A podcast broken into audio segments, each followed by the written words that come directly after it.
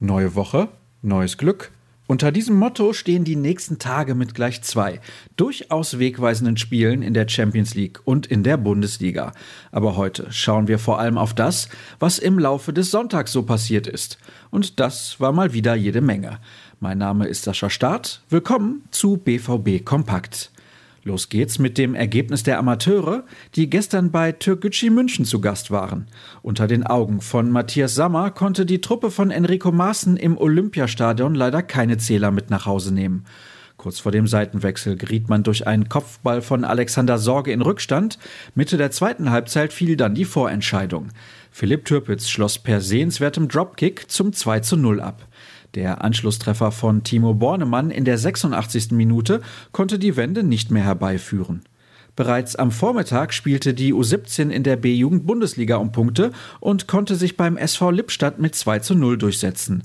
So hielt man mit einer Bilanz von nun zwei Siegen und einem Remis den Anschluss an Tabellenführer Borussia Mönchengladbach. Der Nachwuchs der Fohlen hat bisher alle drei Spiele gewinnen können.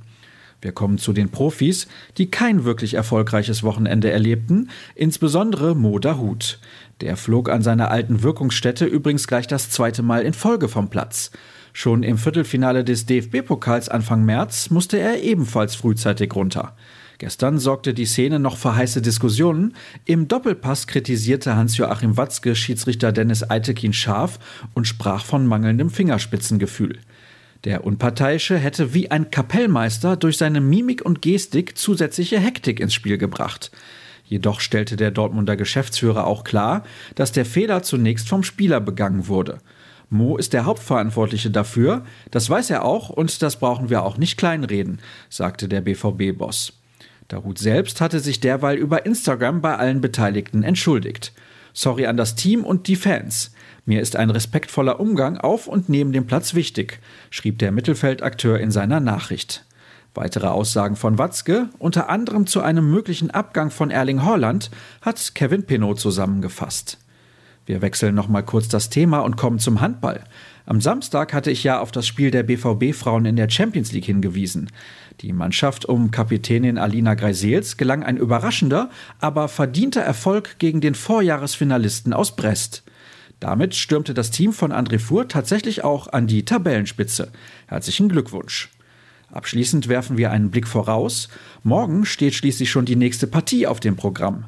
Daher hat der Verein für 13.30 Uhr zur Pressekonferenz geladen. Marco Rose und ein Spieler stehen dann Rede und Antwort, um ein wenig über den Kick gegen Sporting zu plaudern. Das dazugehörige Abschlusstraining beginnt um 18 Uhr. Die erste Viertelstunde ist für die Medien öffentlich zugänglich. Darüber berichten wir natürlich gewohnt ausführlich. Zu lesen ist dann alles auf ruhrnachrichten.de. Bei Twitter und Instagram sind wir unter dem Handle rnbvb unterwegs.